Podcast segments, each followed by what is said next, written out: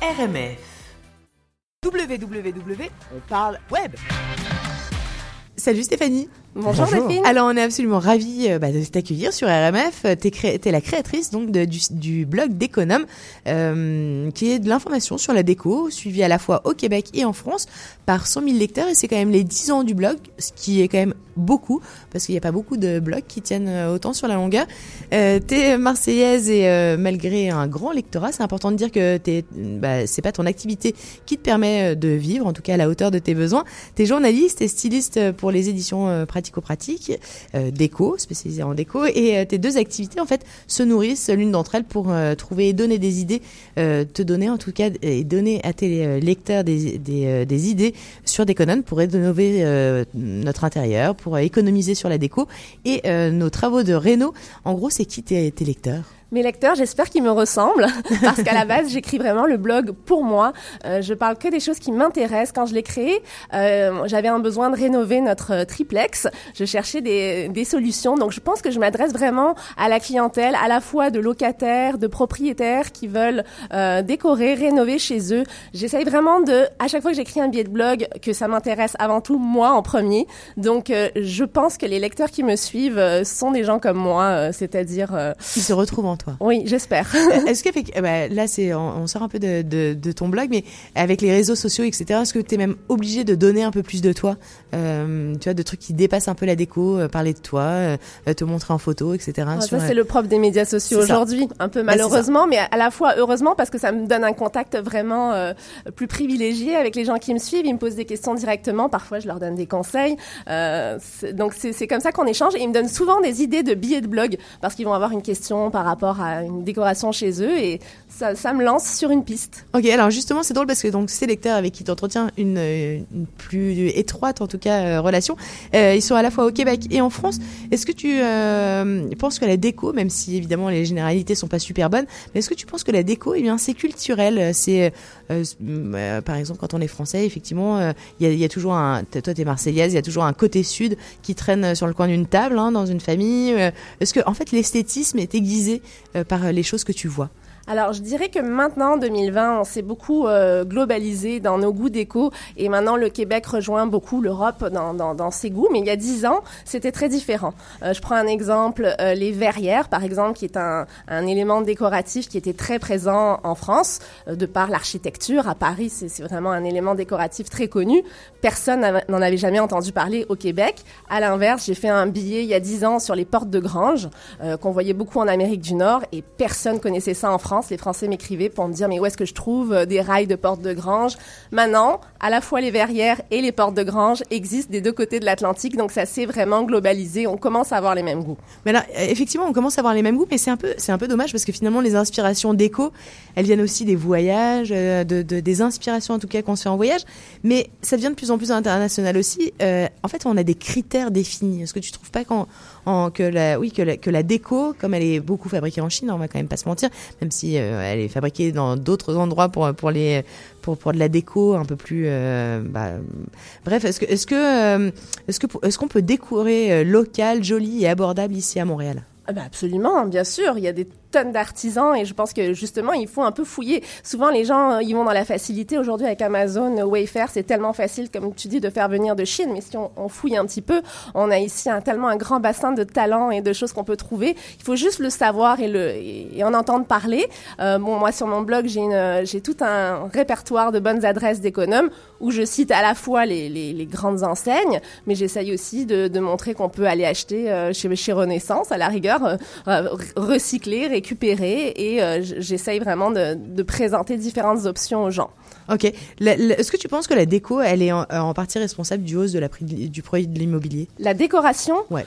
Je suis pas sûre que ça a rapport avec l'immobilier, honnêtement. Là, euh, Ah non. oui. Ah, Bah, c'est drôle. Tu penses que ça n'a pas de Non, je- franchement, Ok. je me suis jamais po- posé cette question-là. C'est sûr que les gens vont rénover et donner de la plus-value à certains bâtiments, mais euh, alors là, je pourrais pas t'expliquer pourquoi il y a une hausse de- des prix de l'immobilier en ce sûr, bien moment. sûr, mais tu penses qu'elle n'est pas corrélée euh, avec non, je, crois, Ok. je penserais pas. ok. Euh, t'es, euh, t'es, t'es, t'es- t'es la reine, on va dire, hein, de l'astuce et du, euh, du euh, do it yourself. Euh, est-ce qu'en fonction des quartiers de Montréal, bah, tu peux pas tout te permettre en déco. Est-ce que euh, réno, par exemple, faite par soi-même, même bien réalisée, fonctionne pas forcément à Outremont ou à Westmont ou enfin, est-ce que, est-ce que tu penses qu'il y a des euh, ouais, qu'il y a des décos associés à chacun des quartiers à Montréal. Euh, c'est sûr que moi, je suis très partisane de garder les caractéristiques architecturales euh, euh, des bâtiments. D'ailleurs, c'est un peu triste souvent quand on voit que les gens vont rénover un, vieux, un vieil immeuble et enlever toutes les vieilles moulures, toutes les plaintes, tout ce qui fait le cachet euh, de, ces bâtiments-là. Moi, je, je, suis absolument pour essayer de, au plus possible, préserver euh, les caractéristiques architecturales des bâtiments. Alors, quand on rénove effectivement un vieil, un vieil immeuble, moi, je pense que ça se fait pas pareil qu'en banlieue, évidemment euh, il y a beaucoup plus de, en plus, il y a beaucoup plus de contraintes pour rénover un, un vieil immeuble. Je, je, je, sais de quoi je parle. On a un triplex. Euh, souvent, c'est pas droit. On va découvrir les problèmes de fondation, etc. Je recommande pas faire ça soi-même. Honnêtement, là, à moins d'être un spécialiste de la rénovation, euh, je pense qu'il y a des professionnels qui font ça très bien. Euh, moi, les DIY dont je parle, ce sont des petits DIY. C'est créer euh, un meuble lavabo, euh, ce genre de choses. Mais oui, mais c'est ça le meuble lavabo. Est-ce que est-ce qu'il va dans tous les décors possibles? Alors, moi, je pense que euh, il y a les caractéristiques du bâtiment, mais avant, quand on rénove et qu'on décore chez soi, il faut se poser la question quel est mon style? Euh, et essayer de, donner une unité euh, de style à son appartement qui nous ressemble. Alors, je crois pas qu'il faut, il faut vraiment s'écouter et y aller avec ses, goûts personnels. Il y en a qui vont aimer un meuble lavabo plus rustique et d'autres un plus contemporain. C'est vraiment à chacun de trouver son style. Pour, pour, les magazines dans lesquels tu travailles, hein, on va parler de l'offre justement. Euh, pour les magazines pour lesquels tu travailles, tu es en, en, contact évidemment avec des designers d'intérieur, avec des entrepreneurs, des, des, particuliers pour trouver des projets intéressants. Et ensuite, tu organises des sessions de photos pour lesquelles euh, tu apportes euh, bah, oui. divers accessoires que tu mets en scène dans les pièces. Est-ce que les magasins de décoration ici, euh, bah, qui sont devenus quand même ta deuxième maison, on va oui. pas se mentir, est-ce que, est-ce que ta liste de boutiques s'étoffe de plus en plus avec le temps? Elle s'est étoffée. On a remarqué aussi une offre beaucoup plus diversifiée avec justement des produits qui viennent d'Europe. Je prends un exemple sur Laurier, la boutique Artichaut. Elle fait venir de magnifiques pièces euh, qu'on trouvait plus euh, en Europe. Euh, donc il y a une plus grande liste, mais paradoxalement, dans l'offre à budget moyen ou petit budget, ça s'est réduit. On a perdu des grosses enseignes. Hein. Par exemple, Target, qui était venu s'installer au Canada, a fermé. Euh, là, il y a Stokes qui ferme. Il y a des, énormément d'enseignes. Okay. Oui, il y a énormément d'enseignes qui, euh, qui, qui, ferment leurs portes. Et ça, bah, c'est tout simplement dû à, à la concurrence des Amazon et Wayfair de ce monde malheureusement. Okay. La déco, la, tu, toi, tu recommandes jamais euh, Amazon, euh, Wayfair euh, Tu ne fais jamais. Bah, J'en parle pas spécialement. Je comprends okay. les gens qui le font ouais. Euh, parce que tout le monde a un budget et puis je comprends qu'on peut pas tous mettre 1500 dollars dans une table de cuisine. Donc, euh, je, je, ne juge pas, mais personnellement, j'encourage pas forcément Amazon, non. Le, le, le vert, l'écologie, l'éco-responsabilité, etc. C'est un truc qui est extrêmement important et, et pour lequel euh, parce que l'industrie du textile est extrêmement euh, polluante, mais l'industrie de la décoration, je suis pas sûre qu'elle soit tellement plus brillante non plus.